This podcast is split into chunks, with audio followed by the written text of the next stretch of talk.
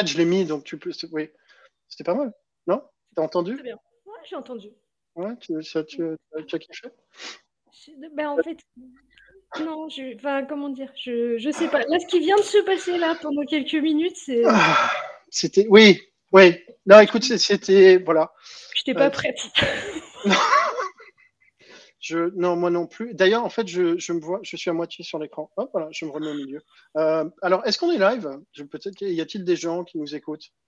Ah, Je vais couper euh, Slack parce que, hop, euh, y a-t-il des gens qui nous écoutent? Bonjour. Bonjour, eh, bonjour les gens. Et je suis pas sûr en fait. Mais si. Tu crois? Si, regarde, il y a Chloé. Coucou. Chloé. Où, tu, où, où vois-tu ça? Attends, pourquoi je vois? Ah, mais oui, mais oui. Bonjour Chloé. Bonjour. Bon. bon, allez, hop, on est live pour ce 49e euh, opus. Euh, salut Sandrine, Alex. Euh, on est là pour ce 45e opus. Donc, on va parler de choses très sérieuses. Ah, je vais arrêter la perruque bleue pour l'occasion. Non, alors il faut. ça va être un peu déstructuré, je pense, aujourd'hui. on a eu une séance de préparation qui était très, très vivante. mais donc, allez, un peu de structure. Hop, hop, hop. mes amis, 49e euh, live. On va parler de choses sérieuses. On va parler de l'accès à l'emploi avec Hélène, avec Nicolas Morbi et Ibrahim Ouassari qui vont nous rejoindre dans un petit quart d'heure. Euh, avant ça, donc, vous constaterez que Pierre-André a muté en Hélène. Euh, voilà. que vous connaissez, je pense, à moins que tu veuilles dire un petit mot. Euh, non. Bonjour. non, je m'appelle. Oui, bonjour, bien sûr, bonjour quand même. Bonjour, pas de perruque. rien. Suis, euh, tel, rien, nature. Voilà. Nature, voilà. Très bien. et tu as, eu le temps de lire la newsletter? Bien sûr. Bien sûr, à, chaque fois que, à chaque fois que je, que je viens euh, faire le live avec toi, je fais mes devoirs, Nico. Bien sûr. Ah, parce que sinon, tu la lis pas, en fait. Je fais pas autant de prise de notes de me dire, tiens, comment je vais en parler, tu vois. J'ai pas besoin euh, de préparer autant. Je lis pour moi, je, voilà, je mets des choses de côté, mais là, je me dis, attends, il va falloir quand même que j'en parle à des gens. Tu vois, ouais, ouais, c'est pas faux. Bah oui. C'est pas faux. Et que les gens euh, ah, comprennent. C'est surtout important. Mais avant, avant, euh, il y a la question sourcing que j'ai pas oubliée cette fois-ci. C'est bien. Euh, question sourcing de Chloé. Euh, qui nous suit, que je vais essayer de mettre dans le chat. Donc la question sourcing, hein, vous avez un petit quart d'heure pour trouver la réponse, c'est je suis un chat qui a fait carrière dans la marine et qui n'a pas hésité à changer de camp. À la retraite, j'ai été adopté par un marin vivant à Belfast. C'est à bord du HMS Cossack que j'ai acquis mon surnom. Quel est le nom du navire sur lequel je me, trouvais le 14 novembre 1941 euh, Un instrument avant, euh, Pierre-André. Hello, Pierre. Euh, un instrument avant. Eh bien, écoute, non, ce n'est pas la bonne réponse. Mais quelle était la question? Parce que là, à quoi, à quoi 42, ça va partir en cacahuète, comme disait Bérangère.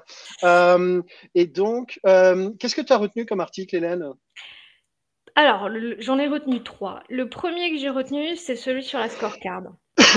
Euh, la scorecard, bah, en ce moment, moi, j'en entends beaucoup, beaucoup, beaucoup parler parce qu'il y a beaucoup de recruteurs qui me posent des questions euh, sur ce sujet-là. Ouais. Ce qui est intéressant dans, dans cet article, c'est que c'est pas vraiment un article, en fait, c'est plus une présentation où il y a des partages d'expériences et de scorecard. Donc, euh, c'est plutôt sympa. Euh, peut-être que c'est intéressant de, redire ce que c'est une scorecard. vas-y, vas-y. Euh, une scorecard, c'est une espèce de fiche récapitulative qu'on peut présenter après euh, un petit peu comme on veut. Hein. Beaucoup de gens vont utiliser un tableau Excel ou des outils assez, assez simples. Tu n'as pas besoin d'avoir un outil spécifique pour faire une scorecard. Mais le principe, c'est une fiche récapitulative qui va vraiment te permettre de cadrer ton recrutement et de te concentrer sur les missions, les objectifs, les compétences sur un poste bien précis et qui va normalement t'aider à bien limiter euh, tes biais, tes préjugés pendant un, recrutement, notamment au moment des évaluations, hmm. et qui va permettre d'avoir un process qui est finalement presque indépendant finalement des gens qui font passer les entretiens. Donc tu es vraiment dans une logique de structure et de, euh, de cadrage de ton process. Donc, euh, j'ai trouvé que c'était super intéressant parce que ça met bien l'accent sur l'importance de l'ancrage.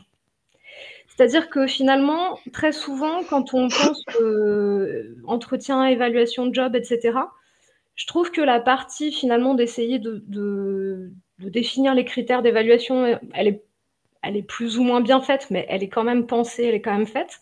Ce qui manque très souvent, c'est la partie ancrage, c'est-à-dire vraiment la partie évaluation par rapport aux attendus.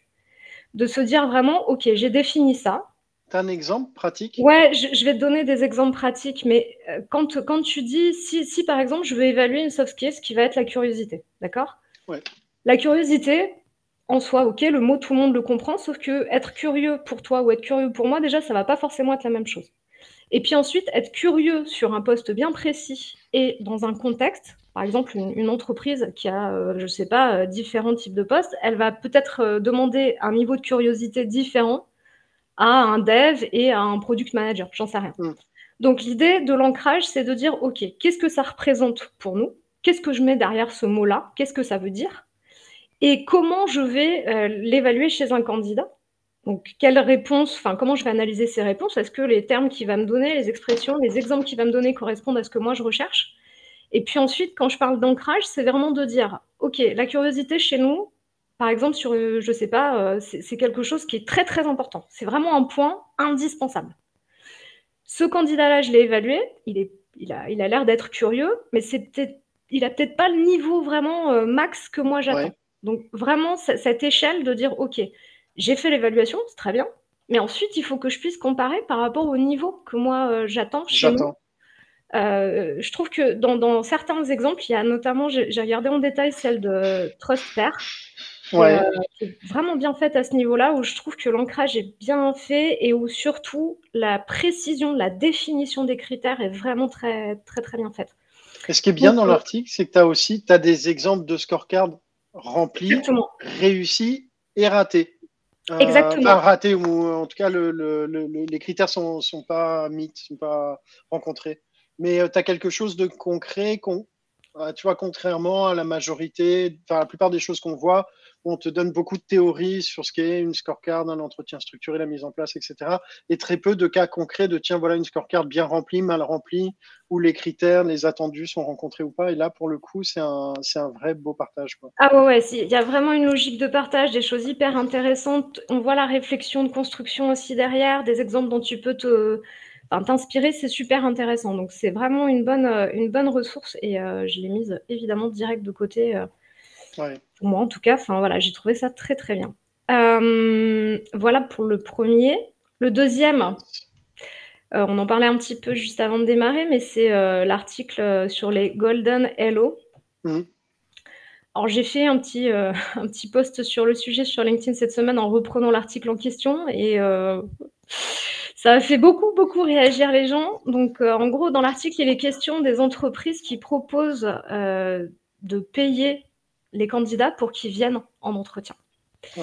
Notamment, hein, il y a, d'autres choses. Après, il y a les, bonus euh, à l'arrivée, les primes pour, euh, par exemple, une période d'essai euh, validée, ce genre de choses.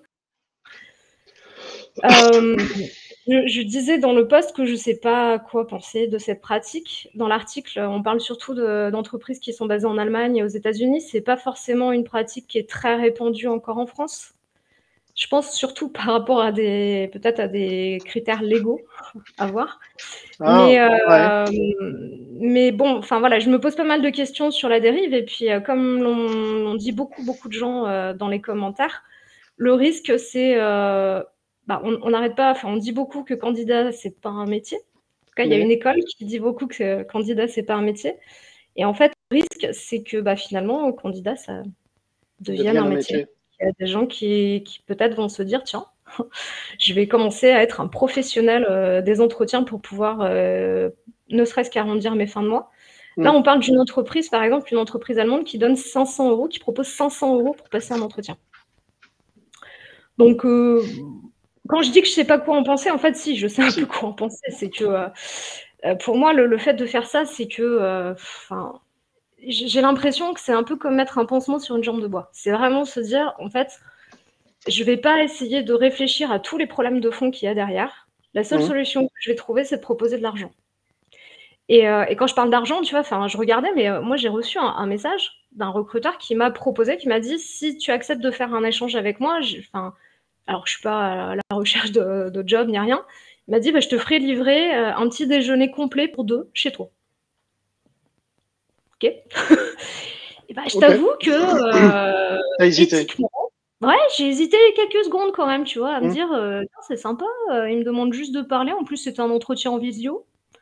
Bon, euh, pourquoi pas, quoi. Et en fait, ah, c'était pour, pour échanger avec toi, il te proposait. Mais alors, tu sais, pour le coup, il y a un truc, il y a un site qui s'est spécialisé dans ces, trucs-là, qui s'appelle Pick My Brain, où en gros, tu crées un profil où tu mets euh, les, domaines sur lesquels tu as une certaine expertise, etc.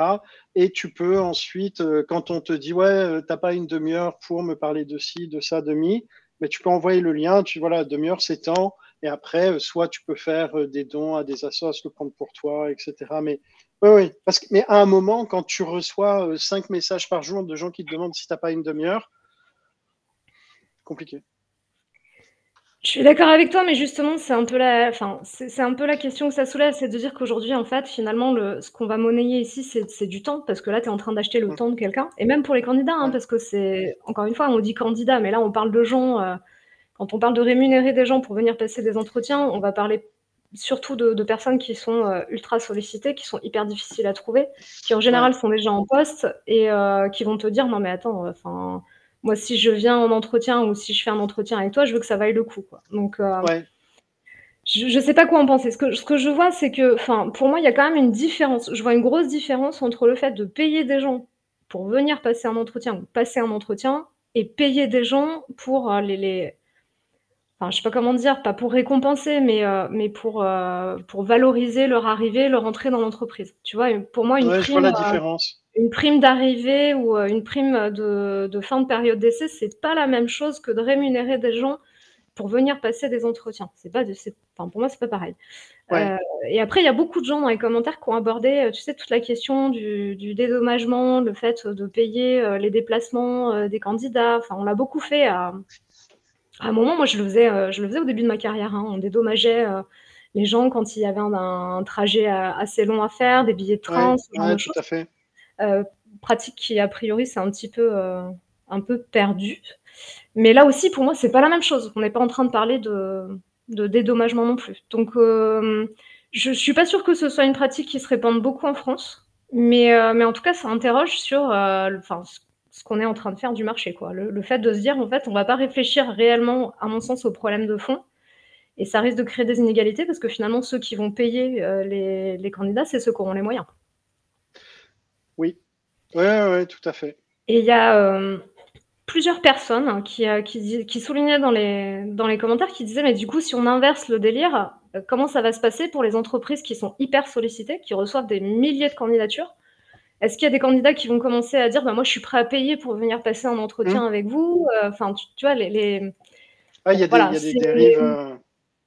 Ça, ouais, ça interroge pas mal sur, sur ce qui est en train de se passer et et, sur comment on peut, enfin, comment on fait face à ça, comment tu comment arrives à convaincre des gens simplement de venir, quoi. C'est euh, assez dingue. Donc euh, voilà, je, te dis, je suis pas, je suis un peu mitigée par rapport à tout ça. J'ai pas de, j'ai pas d'avis définitif. Hein. J'aimerais bien que, que, des gens qui font ça viennent m'expliquer pourquoi ils le font. Écoute, c'est euh, ouais, c'est une idée que j'ai. Il faut, faut, juste arriver à toucher ces boîtes-là. Euh, et trouver des, interlocuteurs francophones pour le coup. Euh, et, faire un live sur le sujet, ça peut être intéressant, surtout de voir, euh, tu vois, une, un espèce de, post-mortem, voir quel est l'impact sur l'image de l'entreprise, sur le volume de candidats entrants, sur le workload pour les équipes recrutement, sur, tu vois, quel est, et, et si in fine, si tu compares les coûts de traitement des candidatures, etc., etc., versus le nombre d'embauches, euh, ça reste, euh, ça reste efficient. C'est ça. Voilà. Bah, faut trouver des. La vraie question. Ouais. C'est la vraie question. Est-ce que c'est, est-ce que, est-ce que au moins c'est efficace? Parce que si, enfin, voilà, ça mériterait, ça mériterait d'en discuter plus en détail avec des, entreprises qui le pratiquent et avec des, candidats aussi qui trouvent ça intéressant, parce que pour l'instant, moi, ce que j'ai vu, c'est que les gens ont l'air plutôt de dire que ça fait euh, désespérer. Ouais, bah, donc si, dans les, auditeurs, il y a des soit des, gens qui ont bossé ou qui connaissent, si tu quelqu'un qui connaît l'homme, qui, a vu l'homme, qui a vu l'homme, qui a vu l'ours, euh, et ben n'hésitez pas à me pinguer, euh, parce que pour le coup, j'organiserai bien un live là-dessus. Top. Euh, un troisième? Oui, le dernier. Alors, je vais pas, je vais, je vais pas trop trop détailler parce que euh, il faut vraiment. Enfin, je trouve que ça vaut le coup d'aller le lire et même de le relire. C'est euh, c'est une personne qui parle de son process d'écriture et qui donne des conseils sur l'écriture. C'est hyper intéressant. Enfin, il a vraiment détaillé. c'est un, un, plutôt quelqu'un, un, tech, enfin, c'est un ingé hein, qui, a, qui, a, rédigé l'article. Je trouvais ça super intéressant parce qu'il décortique euh, son, sa propre, euh, son process d'écriture. Euh, il revient sur, sur les différentes étapes, le fait d'être sûr d'avoir quelque chose à dire, de savoir à qui tu vas le dire, hein, de, mmh. bien définir ton audience, etc., définir tes objectifs, sa routine aussi, le fait de noter les, les, différentes idées, de ne pas t'arrêter, d'écrire un peu tous les jours, de se bloquer des plages quand tu as vraiment quelque chose, un gros contenu à produire, etc. le petit conseil que moi j'ai retenu d'un point de vue perso, c'est euh, d'inclure dans, des textes longs, par exemple dans des articles longs, des sections euh, récapitulatives, des sections résumées euh, dans, chaque partie, ce que je fais jamais. Et, pour le coup, ça me, ça me fait réfléchir à me dire, tu vois, quand quelqu'un est pressé et que il reviendra peut-être sur mon article, mais le fait de se dire, ben tiens, ok, j'ai des résumés sur, sur chaque partie et j'ai envie d'en creuser une en particulier, ou alors d'y revenir plus tard parce que ce que j'ai lu, ça m'intéresse je trouve le, principe euh, plutôt sympa, donc je vais creuser ce petit point-là. Mais, euh, mais tu as appelé ça guide d'écriture et je trouve que c'est un bon titre parce que c'est exactement ça. J'ai trouvé ça super intéressant. Et je pense qu'il y a plein de gens qui, euh, qui, devraient le lire, ne serait-ce que pour prendre un peu de recul sur pourquoi c'est intéressant d'écrire, pourquoi j'ai envie d'écrire, qu'est-ce que je veux en faire, quel message je veux donner, où est-ce que je veux écrire aussi. Enfin, il y a plein de choses intéressantes. Et comme aujourd'hui, bah, quand tu recrutes, tu dois aussi écrire des annonces, euh, des messages d'approche, différentes choses, etc. Je trouve que c'est intéressant. Voilà pour la sélection. Écoute, merci Hélène pour ce partage. Euh, je pense qu'on a, on a un peu de matière aussi pour euh, aborder la, suite. Mais avant, bien sûr, la réponse à la question sourcing. J'ai oublié ni la question ni la réponse cette fois-ci, donc c'est pas mal. ouais, merci, merci.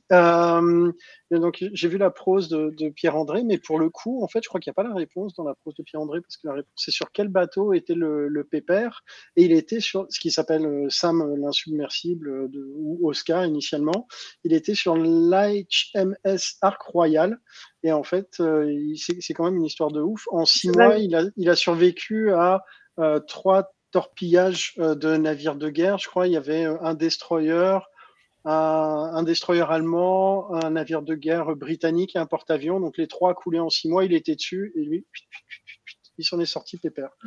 Donc, euh, Ce chat exceptionnel, j'adore. C'est ça.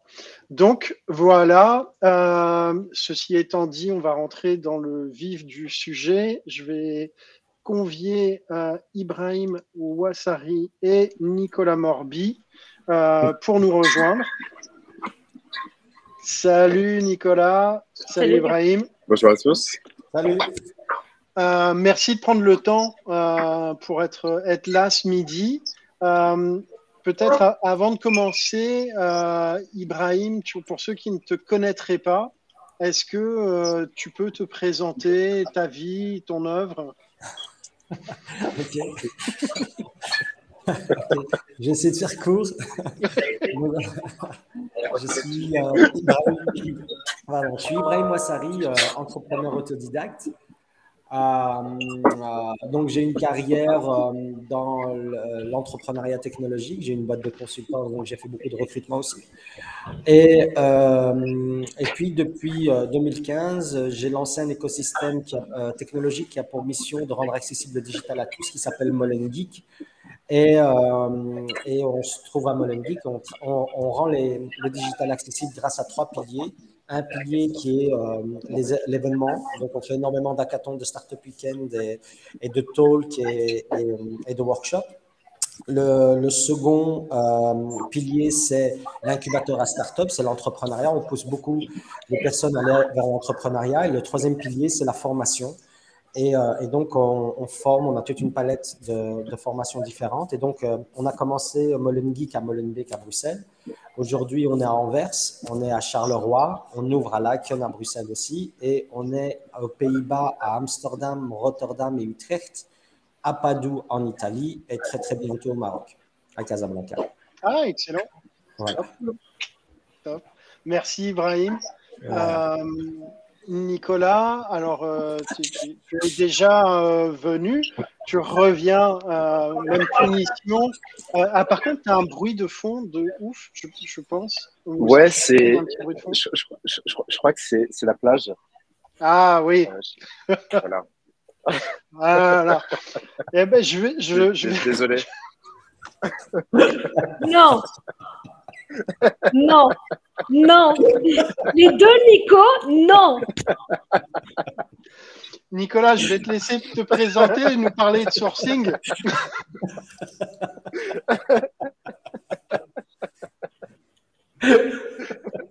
bonjour à tous.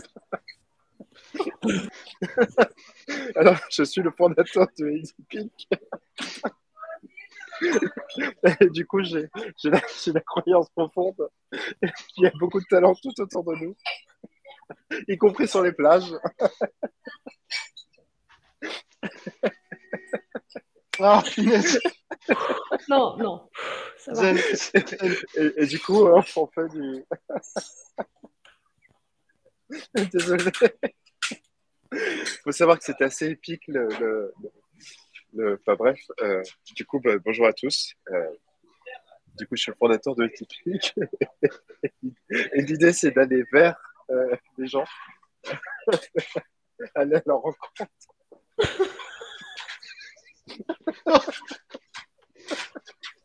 on va y arriver, on va y arriver, on va y arriver. Allez, Nico Allez Allez je vais en avant. Euh, ce qu'il y a de plus beau chez eux, à savoir leur savoir-être et on les met en relation avec des, entreprises qui recherchent. Et, ce qui est très intéressant dans ce que vous avez dit, c'est que c'est qu'à l'heure d'aujourd'hui, dans le numérique, euh, il y a des personnes qui ont des compétences comportementales et qui pourraient être formées sur des compétences techniques, euh, ce qui pourrait permettre vraiment de résoudre cette pénurie de, profils qu'on recherche, qu'on recherche. L'idée étant d'aller les trouver, de les chercher partout, vraiment partout. Ça peut être dans la rue, les centres commerciaux, ça peut être sur la plage. Quel enfoiré. Et... je sais pas comment, Nico, tu pourrais le, le, rebaptiser. Je, je, ne sais pas. Je, ne suis pas là. Euh, mais, ah, donc, alors, je vais. Vas-y, Nico. Mais c'est hyper intéressant parce que c'est là vous avez parlé de plein de sujets qui, m'interpellent beaucoup. Scorecard, les, personnes qu'on paye en fait pour, venir en. Et, et, du coup, en fait, effectivement, c'est toujours une question de, de traduire un poste euh, donné en compétences techniques, savoir-être et et, et, du coup, c'est primordial. En fait, c'est la, la, la, première règle. C'est ce qu'on fait chez Etypic d'ailleurs, en envoyant un ingénieur cogniticien, un psychologue du travail. Et, et quand on travaille avec un, nouveau client, en fait, on, fait ce travail-là pour adopter après une stratégie de sourcing pour que vraiment être réel par rapport euh, à ce que recherchent les, clients. Et, là où je veux en venir, c'est que c'est finalement, il y a certaines qui seraient jamais projetées dans les métiers du numérique euh, et, et, pour le coup qui ont toutes les compétences comportementales. Et, et ces personnes-là qui, bah, finalement, bah, l'idée c'est de les orienter vers des écoles comme la sienne, euh, par exemple Ibrahim. Et, euh, et ce, serait, ce serait chouette de, faire un pont.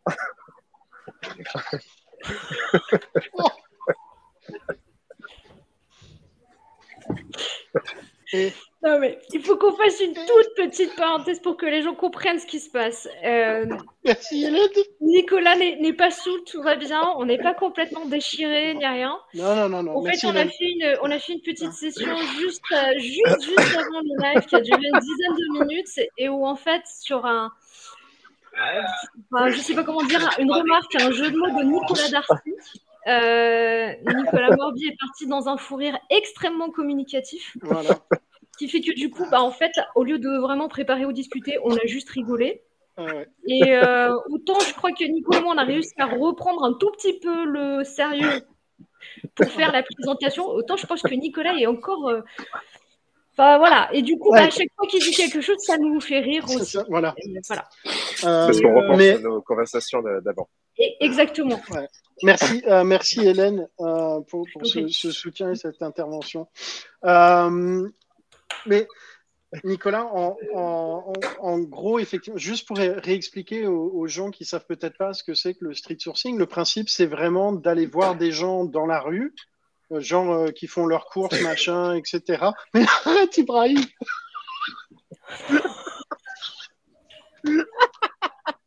Alors, en gros, Nicolas, Nicolas, c'est que ce qui est important de préciser, c'est que, c'est que dans ma dernière expérience, j'ai travaillé 15 ans dans, dans la collecte de fonds pour des ONG. Euh, Vous savez, Ouais. toutes les personnes que vous croisez à Bruxelles, euh, à Paris, à Lyon, euh, et qui vous demandent bonjour, vous avez un instant pour Médecins du Monde Je me suis dit que ce serait plutôt sympa de,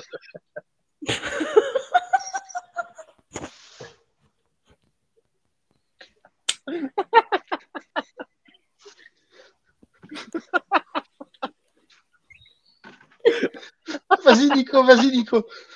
Je vais arriver. Je me suis dit, pourquoi c'est toujours au candidat d'aller vers l'entreprise? Pourquoi c'est à l'entreprise d'aller directement aller la rencontre des gens? Avec le même, avec le même principe en se basant sur leur savoir-être et, et- et- et donc, en fait, en gros, euh, voilà, c'est euh, dans, la rue avec un, simple bonjour, est-ce que vous cherchez du, travail? Et, suite à cela, on, fait remplir un. Il y, y a Hélène qui parlait d'un- d'un- de soft skills. Euh, on a un outil de détection de soft skills euh, élaboré par une docteur en sciences cognitives. hein. et en 16 questions, on a un premier échantillon euh, des soft skills des, candidats, ce qui nous permet après de pré-qualifier vraiment les, gens sur certains, métiers. Ok, merci, merci Nico. Alors avant en fait de pouvoir même enchaîner sur le sujet, une, une question de VA pour toi Ibrahim. Euh, Est-ce qu'il y a des chiffres niveau taux d'emploi après euh, la formation Molen Geek des, des boîtes partenaires? Euh, oui, il y a des chiffres. En, en général, donc dans la moyenne générale, c'est 85% de sorties positives. Donc, c'est quoi une sortie positive? C'est soit on trouve un emploi, soit on lance son entreprise, soit on trouve une formation plus poussée dans le digital. Donc, ça veut dire quoi? Ça veut dire que si un jeune a fait une de nos formations et qu'il a dit j'ai appris plein de trucs, j'ai adoré, mais moi, ce que je veux faire, c'est euh, la pâtisserie, il fait pas partie des 85% des, des sorties Ok. positives. tu vois? Alors qu'on lui a peut-être amené euh, des choses sur les soft skills ou les hard skills. Tu vois, c'est un, un des deux, tu vois? Et, et, le, euh, et donc, ce qui se passe, c'est que, par contre, euh, on a des, des types de formations vraiment différentes. Par exemple, on a une formation en Salesforce Marketing qui s'est finie euh, récemment. Il y a une, une formation en Salesforce Marketing qui s'est finie récemment. Et là, on a 100% euh, des personnes qui ont trouvé un emploi. Tu vois, ils sont pas partis vers l'entrepreneuriat, ils sont pas partis. euh, Donc tu formes pas ouais. que sur de la Salesforce, c'est l'outil ou le ou force de vente? Salesforce, c'est l'outil. Et donc, Ah, on, sur a deux l'outil. types, ouais, on a deux types de formations. On a une formation qui permet aux gens d'implémenter l'outil euh, dans les entreprises. Et puis, on a une formation qui permet de gérer l'outil, ce qu'on appelle Salesforce Marketing, qui permet de gérer l'outil tout, euh, enfin, tout au long de, de- de sa vie chez, dans l'entreprise. Donc, voilà, c'est vraiment deux types avec deux profils vraiment très, très différents pour ces formations-là, tu vois. Ok, ok. Euh, eh ben, écoute, alors on, on enchaîne pour l'instant avec les questions euh, du, du- du public. Mais alors pour toi, Nico, euh, est-ce que tu as déjà fait du street sourcing sur des, des postes internationaux? Ah, je sais pas, je sais pas trop ce que ça veut dire post internationaux pour le coup, mais c'est large. Je précisais ta, ta question, Karine. Ah voilà, hop, voilà. Donc réponse à la question par une question. Euh, ouais, préciser peut-être ce que sont les postes internationaux pour le coup. Peut-être que Nicolas peut répondre à la deuxième partie de la question. Ouais, je pense. Alors, déjà, la, spécialité de, des UGIC, c'est d'aller sur des postes, aller, euh, des profils non qualifiés et, de permettre en fait ensuite que ces profils-là puissent euh, aller vers des formations certifiantes. Euh, ou euh, des profils, euh, en tout cas, qui pourraient, apprendre, certains types de métiers. Ça peut être la cybersécurité, ça peut être, parce que là, on parle de métiers numériques, ça peut être, ça peut être dev, ça peut être mais aussi des métiers du BTP ou autre. Pour l'international, pour l'international, l'objectif de, de c'est de s'étendre effectivement un peu, un peu partout, peu vers la suite. Là, on est en cours de levée de fonds, donc l'idée, c'est d'être de, de dupliquer ce modèle-là après euh, un peu partout. Et, mais ce que je n'ai pas dit, c'est qu'on a aussi une partie cabinet euh, où on a le même mode opératoire, c'est-à-dire que quand je parlais au tout début de, traduire un, poste en compétences techniques, savoir-être et, prérequis, c'est-à-dire qu'on le fait aussi pour des, des, profils un peu plus qualifiés, un peu plus capés, c'est-à-dire qu'on fait une stratégie de sourcing avec l'entreprise et en fait on prône le recrutement inclusif, donc par euh, opposition il y a exclusion, donc, en fait, on est sur tous les canaux d'acquisition de candidats. C'est-à-dire que notre spécialité, c'est le street sourcing, mais pour autant, on va chasser, on va aller sur les job boards, on va, et on va avoir aussi Tu as une activité euh, câble, aussi Exactement. Et, euh, et, donc, pour la petite histoire, on, on, on est, oui, en capacité d'aller sur des hauts profils, mais avec le même mode opératoire, du coup, avec la détection de soft skills, avec, euh, avec la fiche standardisée, compétences techniques, savoir-être et, et prérequis. Et ça, c'est vraiment notre parc de fabrique. C'est-à-dire que là, tout à l'heure, quand on parlait de. Euh, je crois qu'il y avait un ancien live avec, euh, avec Freddy, notamment, où on parlait de pas de CV. Euh, moi, je suis, contre le, je suis contre euh, le pas de CV parce que je pense qu'un recruteur a besoin d'avoir un, un, livrable. Euh, par contre, je suis pour euh, la, la, fiche candidat avec les prérequis, compétences comportementales et, et hard skills parce que ça permet vraiment de mettre tout le monde sur le même pied d'égalité. Parce que tout poste, en fait, on peut le traduire de cette manière-là. Ce qui fait que ça rend, ça rend très puissant en fait euh, une entreprise euh, en termes de marque employeur et, et en termes d'engagement.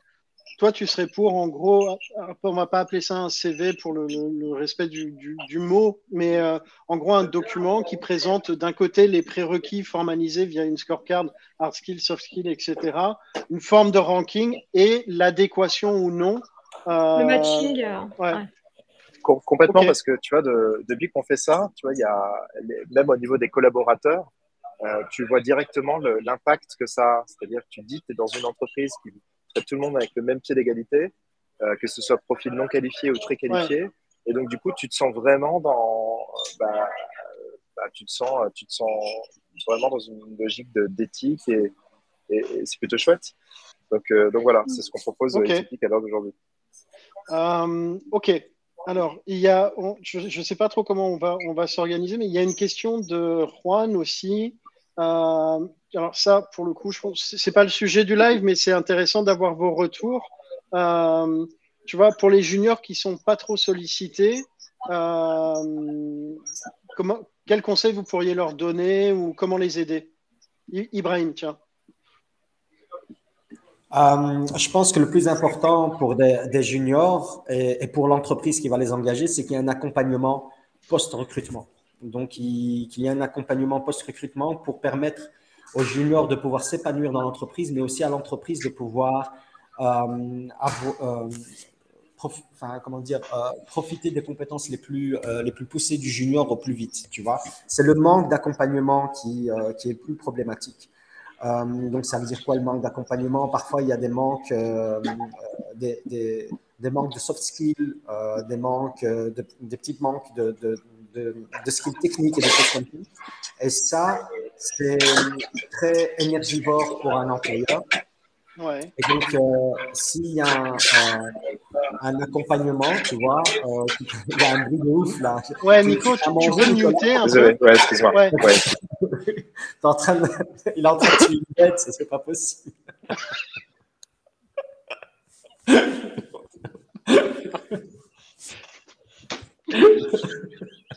Nicolas Ah, Ibrahim Non Mais pourquoi J'ai entendu des cris.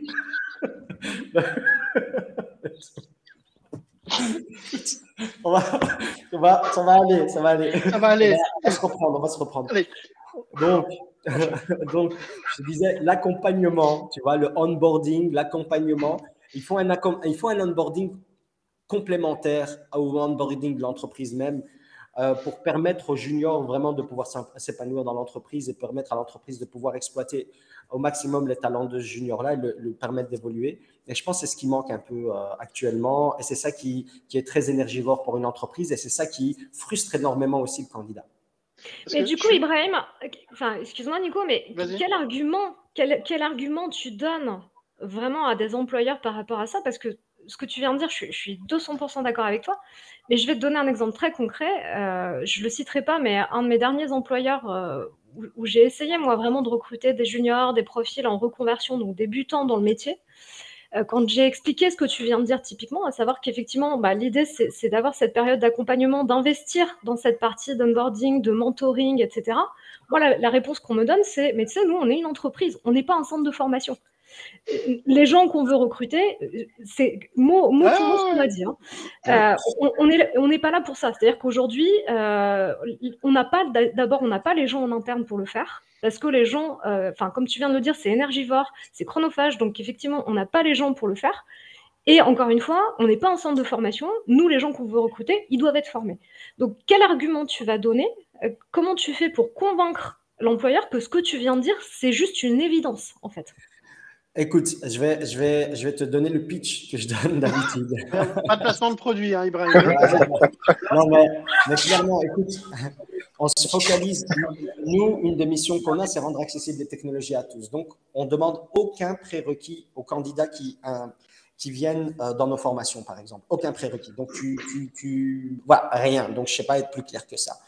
Et donc, ça veut dire quoi? C'est que nous, euh, moi, quand je vais voir un employeur, je lui explique qu'on divise et qu'on segmente euh, les, euh, les compétences d'un candidat en trois couches, tu vois. Donc, il y a la couche technique pure, OK? Et puis, as une, quand, quand je parle, euh, quand c'est plus dans le digital et dans les technologies. Et puis, tu as une couche logique quand c'est pour du développement, tu vois, euh, logique de l'entreprise et tout ça.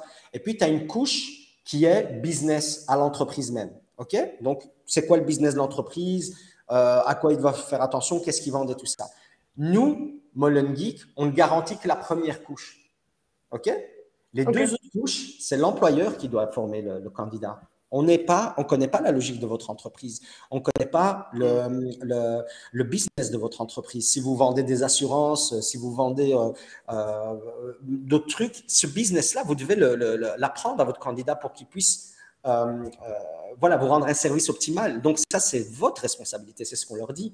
Et, et cet accompagnement-là, il doit venir là, tu vois. Et en même temps, de l'autre côté, euh, je t'avoue, Hélène, qu'actuellement, avec tout ce qui est la guerre des talents et tout, ils doivent trouver d'autres manières et d'autres canaux de recrutement, tu vois. Il n'y a pas de, y a pas, il y a- tu es pas, l'entreprise n'est pas un centre de formation, mais il n'y a personne, tu vois, il y a personne qui veut venir chez toi parce qu'ils sont déjà ailleurs, tu vois.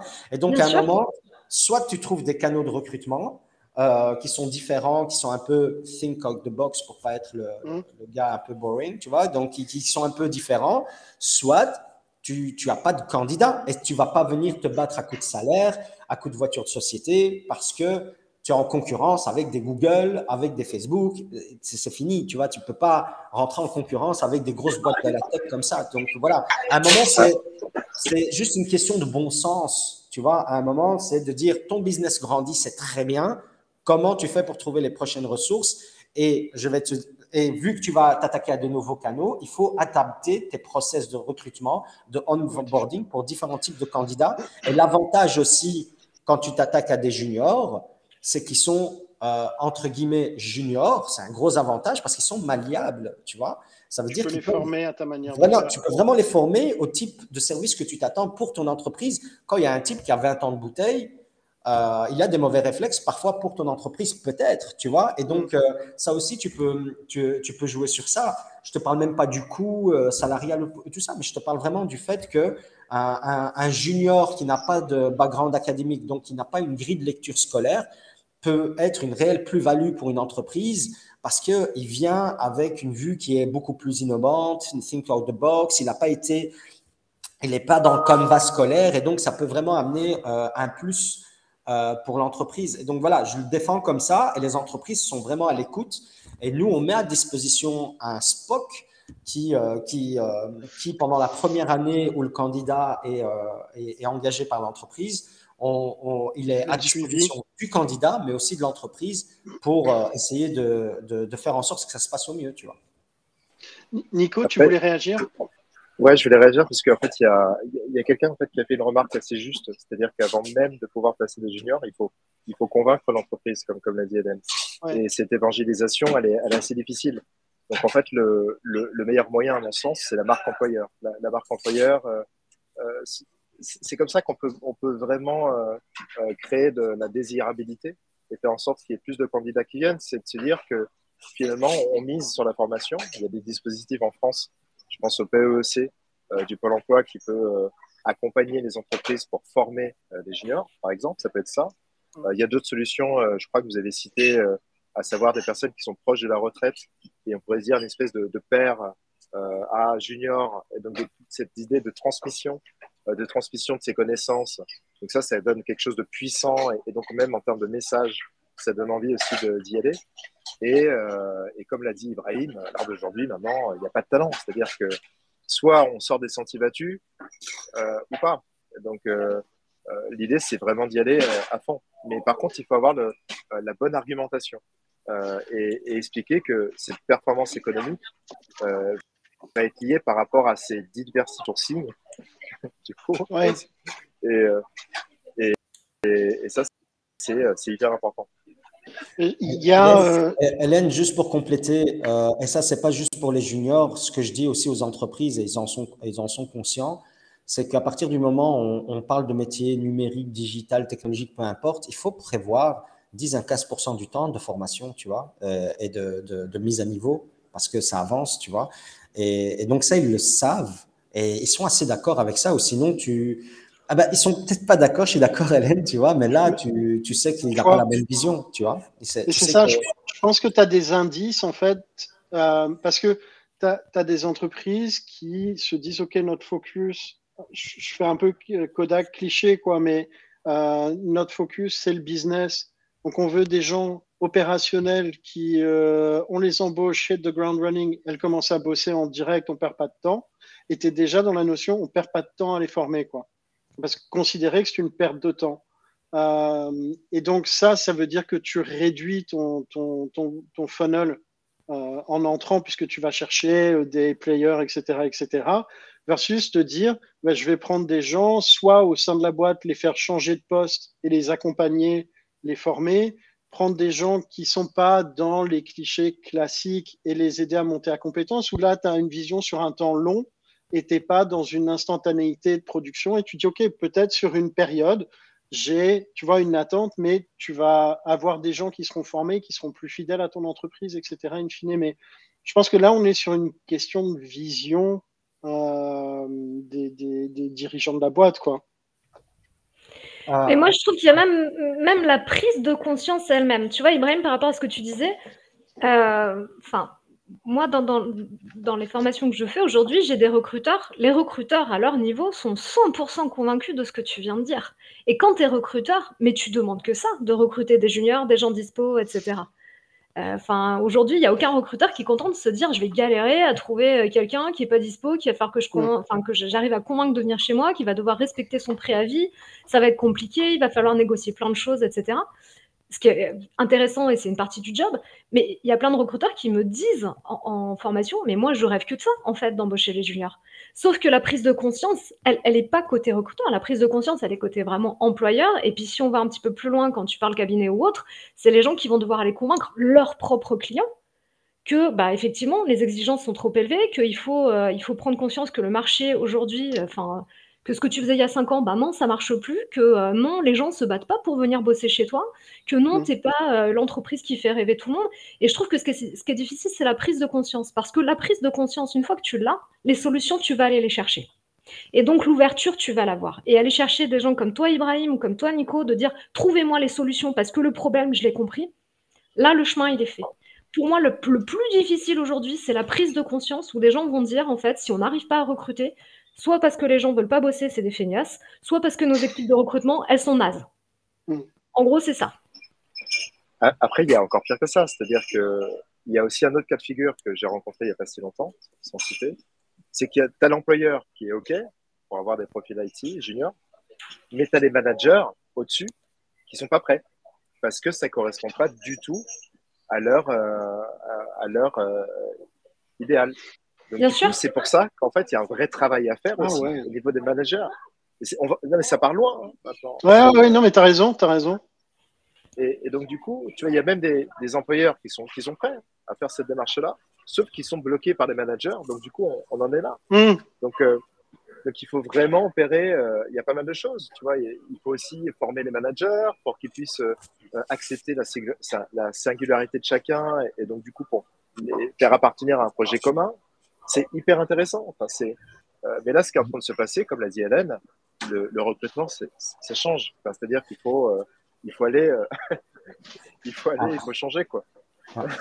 Bon, je pense aussi qu'il y a un moment, il y a le, marché qui, va convaincre les, employeurs. Tu vois, quand, ils lancent des job descriptions et qu'ils reçoivent 4 CV, tu vois, ils commencent à comprendre qu'il y a un problème, tu vois.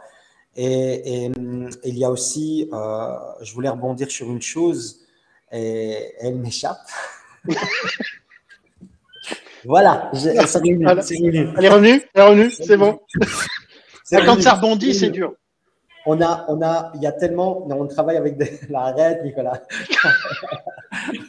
on travaille avec des employeurs euh, qui sont con- tellement convaincus hum, qu'ils doivent trouver euh, d'autres canaux de recrutement parce que euh, par rapport au challenge qui les attend, c'est, c'est juste plus possible qu'on a développé un programme de recrutement qui s'appelle euh, Partner. Donc, ce qu'on fait, c'est qu'on on- on implique les employeurs dès le début de la sélection des candidats en formation.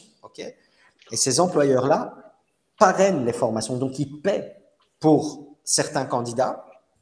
Et à la fin de la formation, ils, euh, les recrutent euh, et, on fait en sorte de faire un onboarding en douceur et tout se passe bien. Pourquoi? Parce que ça, en ayant cette implication dès le début de la formation, primo, on, on Mm. crée, euh, on augmente la confiance de l'entreprise envers le candidat qui n'a pas spécialement de background académique. Secondo, on crée un sentiment de loyauté chez le candidat envers l'entreprise. Ouais. Qui fait que cette entreprise-là, tu sais, on parlait d'image, euh, euh, de, de, de marque employeur et tout ça, peu importe la marque employeur, cette entreprise-là a misé sur moi alors que je n'y connaissais rien. Tu vois, il y a un lien qui s'est créé, il y a un sentiment de loyauté qui fait que il va pas se barrer pour euh, 200 balles nettes de différence ou, euh, Mm. ou, euh, à la première occasion, tu vois. Je dis pas s'il y a 500 ou 600 euros peut-être, tu vois, mais mais mais il va pas se barrer pour rien parce que il a il y a un sentiment de loyauté envers le- le- l'entreprise qui a misé sur lui dès le départ. Et donc il faut réfléchir à d'autres manières de faire. Et je pense, euh, Hélène, qu'actuellement les, les, les entreprises qui se disent OK, euh, moi je veux un- quelqu'un de full opérationnel euh, et euh, sa formation et tout, je m'en fous, ah ben, ils, doivent prendre des freelances. Ils doivent prendre des freelances et là je les suis, OK. Mais s'ils Mm. veulent vraiment recruter, c'est dead. Ils vont, ils vont pas y arriver comme ça. De cette manière-là, c'est fini. Il y a, y a, on a des, il y a de grosses entreprises qui ont compris ce challenge-là. On a des jeunes qui travaillent pour Deloitte, qui travaillent pour PwC, qui travaillent pour euh, euh, Salesforce à Dublin, tu vois. Donc, il y a des entreprises qui comprennent ça. Il y en a d'autres qui ne le comprennent pas. Et, vont, et je ne pense pas qu'ils ne vont pas le comprendre. Je pense qu'ils vont le comprendre plus tard. Et tant pis pour eux, mais, mais ils, vont, ils, vont, ils auront du chemin à rattraper après, tu vois. Mais Ça, une, une question pour, pour, Ouais. pour vous, Ibrahim, Nico, euh, parce que vous êtes, vous êtes tous les deux sur des, des, approches qui sont euh, différentes des schémas classiques de recrutement des boîtes. Dans le développement de vos boîtes respectives, vous avez dû faire de la prospection, etc. Donc, quel est euh, votre, votre sentiment sur l'évolution de la réceptivité des clients? Tu vois, euh, il y a, 10 ans, tu disais faut recruter des juniors, on va les former, etc. On dit ouais, ouais, reviens plus tard. Tu vois Versus maintenant, est-ce que vous sentez une grosse différence, une petite différence? Vous avez vu des boîtes Une prise de conscience. disiez- et des boîtes qui vous disaient non et qui finalement reviennent non mais attends on a réfléchi finalement ton idée c'est intéressant. Tu veux répondre Nicolas? Tu, non, mais tu peux, répondre. non, non, tu peux répondre. Tu peux répondre ok. Moi, la, la, la, ce que j'ai maintenant, les attentes euh, de, de, beaucoup d'entreprises avec qui on est partenaire, c'est quoi? C'est cette année, on prévoit d'engager 11 personnes. Tu vois ils ont, des, ils ont des besoins sur du moyen terme. Et nous, nos formations, elles durent entre 6 mois et 9 mois, tu vois.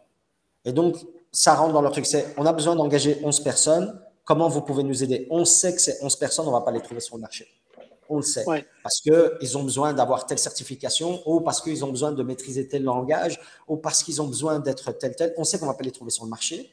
Donc, ça, c'est clair. On n'a pas envie de se battre avec euh, d'autres recruteurs et tout ça. Donc, qu'est-ce qu'on met en place pour pouvoir euh, euh, répondre à cette demande-là, à ce besoin-là qui, qui, va arriver, tu vois? Donc, on prévoit cette année d'engager 11 personnes, on prévoit d'en engager 23 l'année prochaine, tu vois? Donc, c'est, le business grandit tellement pour eux qu'ils voient qu'ils ne vont pas y arriver, tu vois? Donc, ça, on a énormément. Après... Tu veux dire qu'ils anticipent plus? Ils, ils, anticipent, plus, les difficultés, la mise en place de solutions en fait. Exact. Ils anticipent plus. On a des entreprises comme Salesforce, Amazon Web Services, VMware, euh, Microsoft, où on forme ici, ils viennent nous voir et ils nous payent pour qu'on forme des gens ici, pour que leurs partenaires ne viennent plus leur dire on n'arrive pas à recruter des gens avec vos certifications. Ah, c'est ouf. Tu vois, c'est Microsoft qui vient nous voir, c'est Amazon qui vient nous voir en nous disant, les gars, mettez en place des formations. Comme ça, la, première, la prochaine fois qu'on entend cette phrase, cette remarque, on leur dit, allez à Mullen Geek et arrêtez de nous casser la tête. Là, ils sont en train de former, faites un partenariat avec eux et euh, il y a des gens qui ont les certifications dont vous avez besoin et qui sont là en train d'être formés, tu vois. Parce que c'est ce qui se passe actuellement. Les, les carnets de commandes se remplissent pour ces technologies-là, tu vois, et les ressources humaines ne sont pas là pour implémenter les solutions, tu vois. Et donc, oui, y a, y a, y a, ils savent, ils savent où les besoins, ils savent où ils vont arriver, et ils savent qu'ils vont pas trouver ça sur le marché. Tu vois, ils le savent clairement, tu vois. Et donc, de plus en plus, ces grosses boîtes aussi, ils ont mis en place des certifications qui sont accessibles. On ne demande pas d'avoir une licence ou un master mm. pour pouvoir les faire, tu vois elles sont accessibles. Tu peux être un expert en cybersecurity chez Microsoft à partir du moment où tu passes tes certifications, même si tu as quitté l'école à 13 ans, tu vois. Et ça, c'est quelque chose de neuf en Europe, mais c'est quelque chose qui existe depuis euh, pas mal de temps euh, euh, aux States. Enfin, mm. Google ne recrute plus sur CV, il y, a, il y, a, des tests en ligne, et puis voilà, si on réussit les tests, il y a les interviews qui viennent après. Mais mais voilà, ça se passe plus. Les jeunes que Salesforce recrute, de chez nous n'ont pas de background académique et ils les recrutent. Et, j'ai encore eu des meetings avec eux en nous disant Ouais, on recherche encore 11 personnes cette année-là, tu vois. Et c'est très. Euh, voilà. Et il y a aussi ce côté où ils, euh, ils veulent aussi recruter euh, et avoir une équipe qui ressemble à la société actuelle, belge ou mm. européenne, tu vois. C'est une vraie considération c'est du, front marketing euh, Écoute, j'ai envie de te dire, c'est un peu. Euh, j'ai eu des partenaires de grosses boîtes qui sont venus nous dire, en totale honnêteté, le truc où il y a le, euh, là où il y a le plus de diversité chez nous, c'est dans notre communication. Et ils le voient, tu vois. Ils le voient clairement en nous disant, on communique avec énormément de diversité, mais en réalité, dans nos bureaux, c'est moyen, tu vois. Et on a envie, on a envie de, que ça change, on a envie de. Je pense que je pense qu'il y a une envie, mais ils n'ont pas la bonne méthode. Oui, ils ne savent pas comment faire. Ils ne savent pas comment s'y prendre. Ils ne savent pas comment s'y prendre. Après, j'ai encore un petit mot pour ça, parce que attirer des talents, c'est une chose, ça c'est easy, tu vois. Donc tu peux, tu peux attirer des talents en interview, ça c'est facile, tu vois. Les garder, Genre, je te Surtout si tu les payes. Non, voilà. Surtout si tu lâches 500, 500 euros par interview, c'est top. Ah. Non, mais, mais je veux dire, les garder, c'est ça le plus dur. Donc, tu peux attirer les talents que tu veux. Le gars, s'il ne reste pas chez toi six mois, c'est un problème. Et s'il ne reste pas six mois, c'est parce que il ne peut-être pas senti considéré, respecté, que ton environnement n'est pas super inclusif. Et là, je parle de, de, diversité de genre, je te parle de diversité culturelle, je te parle de diversité au niveau de l'handicap, LGBTQ, tout ça si tu respectes pas les gens, enfin, si les gens ne se sentent pas respectés, je veux dire ça plus comme ça, tu vois, ils n'ont pas envie de rester là, tu vois. C'est quand même ton, le lieu de travail, c'est un lieu où tu passes 10 heures de ta journée, tu vois, c'est une grosse partie de ta journée. Tu n'as pas envie de rester dans un, dans un lieu de travail où tu ne te sens pas respecté. Donc, il y a toute cette inclusion dans l'environnement de travail à mettre en place. Et ça, c'est. Les gens, ça, ils n'en ont pas encore conscience, tu vois, Hélène. Ça, ils n'en ont pas conscience. Mettre de la diversité sur les affiches et sur leurs campagnes euh, de réseaux sociaux, ça, ok, ça, ils savent faire, tu vois. Mais, mais avoir un réel environnement inclusif, ça, ils en ont pas. La, ce que tu viens de dire, c'est la différence entre diversité et inclusion. Bien sûr. Bah, si tu, enfin, voilà, tu inclus les gens. Si tu, si tu veux de la diversité, tu vois, donc c'est une chose de les attirer, mais comment tu les inclus dans, ton, dans ta bulle, tu vois? Ça, c'est vraiment très différent. Donc, tu voulais réagir, Nico? Oui, oui, oui, parce qu'en fait, du coup, il y a, beaucoup d'entreprises qui, confondent diversité ethnique et inclusion. Euh, la diversité ethnique appartient à l'inclusivité, mais ça ne veut pas dire inclusivité, comme tu l'as dit. LGBT, euh, les LGBT, euh, il y, a les femmes, il y a les personnes en situation de handicap. Et, et, moi, ce qui m'inquiète, c'est que à l'heure d'aujourd'hui, tu vois, on, confond un peu les choses. Bon. Et, je suis totalement d'accord euh, avec ce qu'a dit Ibrahim, c'est qu'il y a un vrai changement, une vraie prise de conscience, c'est-à-dire que les gens, dans les entreprises, des grands comptes notamment, prennent en considération dans leur ligne budgétaire une, euh, le côté formation. C'est-à-dire qu'ils disent on ne va pas trouver les gens, ça c'est sûr, on le sait maintenant. Euh, et donc du coup, avant, où ils voyaient ça comme une charge, maintenant ils voient ça comme un investissement. Et ça, ça change complètement le paradigme. Et, et comme l'a dit Ibrahim aussi, euh, il y a une autre prise de conscience, ça c'est la deuxième, c'est le, c'est non pas l'onboarding, parce que c'est fondamental, mais c'est comment garder les gens. Et donc, du coup, ça revient aussi à la côté managérial euh, et l'utilisation des d'avance, c'est, euh, c'est, c'est, euh, c'est, c'est hyper, hyper puissant. Donc, donc, voilà. C'est plutôt rassurant ce que tu dis, Nicolas, mais je, je, rebondis sur ce que dit Sandrine. Effectivement, pour l'instant, vous, peut-être à votre niveau, vous le voyez, cette, ce, changement, là, quand tu dis c'est, c'est plus une charge, c'est en train de devenir un investissement, donc ça change de ligne. Mais c'est vrai que, euh, enfin, en tout cas, moi, dans, avec les entreprises que j'accompagne côté recruteur, je le vois pas encore. Je le vois pas dans les annonces, je le vois pas dans les, dans les politiques euh, mises en place, je vois, je le vois pas encore suffisamment de manière concrète c'est peut-être au niveau de l'évangélisation, justement. Il y a quelqu'un qui réagissait là-dessus, c'est-à-dire que c'est toute une question de, comment tu amènes les choses. C'est-à-dire que la punchline que tu peux donner, c'est le coût caché de recrutement. C'est-à-dire qu'on te dit toujours le coût d'acquisition de candidats, mais on ne te parle jamais des recrutements ratés. Et à partir du moment où tu commences à voir dans ton budget, euh, si tu fais une mini-étude, euh, de voir euh, combien t'as coûté les recrutements ratés sur l'année, ah bah là, euh, je peux t'assurer qu'il change complètement. C'est euh, là, euh, complètement de point de vue. Et, et, c'est ça, sans en fait, dire même pas. Sans dire même les recrutements ratés, hein, parce que tu vois, je, lisais une étude qui disait que par exemple, concernant les projets informatiques, il y en a 25% qui sont purement et simplement annulés parce que tu trouves pas les, compétences suffisamment rapidement ou les bonnes compétences au bon moment. Donc, euh, je, suis d'accord avec toi, mais, euh, mais effectivement, quand tu parles d'évangélisation, moi, ce que j'entends aussi beaucoup aujourd'hui, c'est des recruteurs qui sont impuissants vis-à-vis de ça parce qu'on leur, on leur, on met cette charge sur les épaules des recruteurs, uniquement des recruteurs, alors que euh, c'est un sujet tellement plus large et que du coup, aujourd'hui, moi, j'entends des recruteurs qui me disent, mais j'ai envie, je veux qu'on recrute différemment, mais je ne sais pas comment m'y prendre. Je ne sais pas qui aller voir. Je ne sais pas quelle solution proposer. Je ne sais pas comment changer euh, concrètement les choses. Et je retombe dans mes travers de, bon, bah, on cherche le gars euh, bac plus 5, qui sort d'une bonne mmh. école, qui connaît bien le truc, qui a les, trucs, enfin, les, les soft skills recherchés et basta, quoi je trouve que c'est ça qui est frustrant. Je suis, euh, je suis totalement d'accord avec toi, Hélène. Et je suis d'accord avec toi par rapport aux recruteurs, mais aussi par rapport aux entreprises. Tu vois, je pense qu'il y a une envie, mais ils ne savent pas comment faire. Je pense, et quand je dis ils ne savent pas comment faire, euh, je prends toujours cet exemple. Hein, euh, la, plupart des gens, quand ils sortent dans la rue et qu'ils marchent pour aller d'un point A à un point B, tu vois, ils font pas attention à la hauteur des trottoirs, tu vois ils s'en foutent. Et, on sait pourquoi on s'en fout, c'est parce qu'on marche. Si on était en chaise roulante, on les connaîtrait par cœur, la hauteur des trottoirs, tu vois. C'est à partir du moment où, dans l'équipe de recrutement, dans l'équipe communication, dans l'équipe marketing, tu n'as pas la diversité pour te conseiller. Ça, ça, tu vas, et c'est humain, tu vois. Moi aussi, je ne calcule pas la hauteur des trottoirs parce que c'est un problème qui ne me concerne pas, tu vois. Et c'est humain, tu vois. C'est pas, c'est même pas euh, euh, raciste ou quoi. C'est humain, tu vois. notre cerveau se focalise sur ce qui nous préoccupe, tu vois. Et la hauteur des trottoirs, elle ne nous préoccupe pas. Et, et, euh, et c'est ce qui se passe actuellement. C'est que parfois, on essaye de, de, de, faire bien et on fait mal parce qu'on ne sait pas comment mm. faire parce qu'on n'est pas sur une chaise roulante, tu vois. Et ça, c'est important que les entreprises en prennent conscience. C'est important qu'on puisse leur délivrer des services pour qu'ils puissent s'améliorer. C'est important qu'on puisse leur amener des solutions aussi à ce niveau-là, tu vois. Et qu'ils prennent conscience de ça, tu vois. Ouais.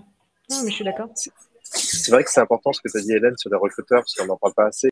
Euh, la pression qu'on leur, qu'on leur met, euh, qu'on leur donne euh, pour trouver la. J'aime pas dire ça, mais le mouton à la personne qui aura vraiment tout, tous les critères. Et, et du coup, c'est assez pressurisant et assez stressant. Donc, donc, oui, effectivement.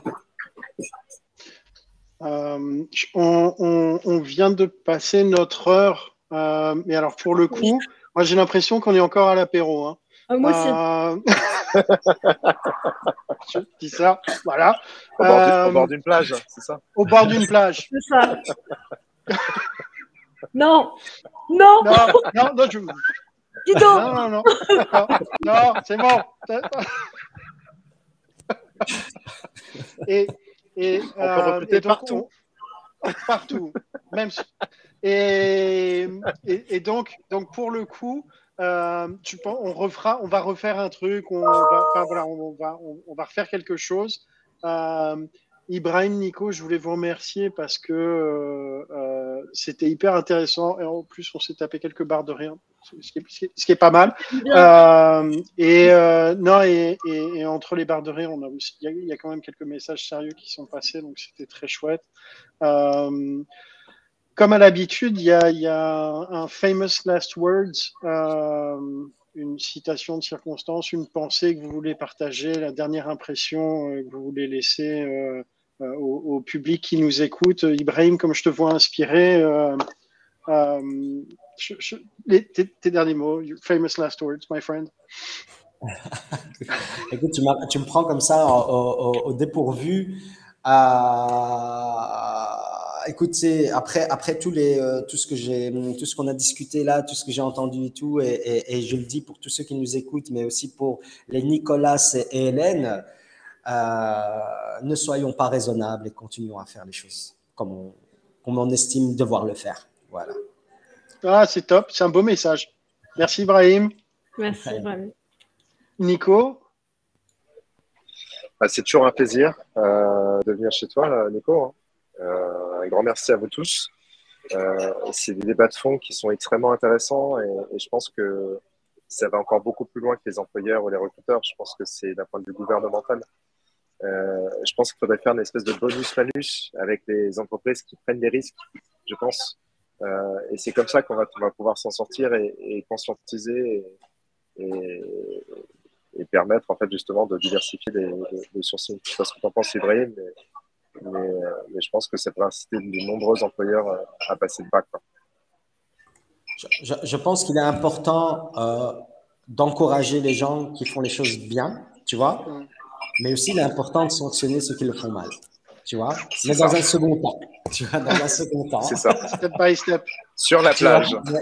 Encourageons d'abord ceux qui font les ouais. choses bien et, et, et, euh, et, je pense que les gens qui le font mal, ils vont être sanctionnés. Le marché va par les la réalité. Oui, par la réalité. Ouais, ouais. clairement.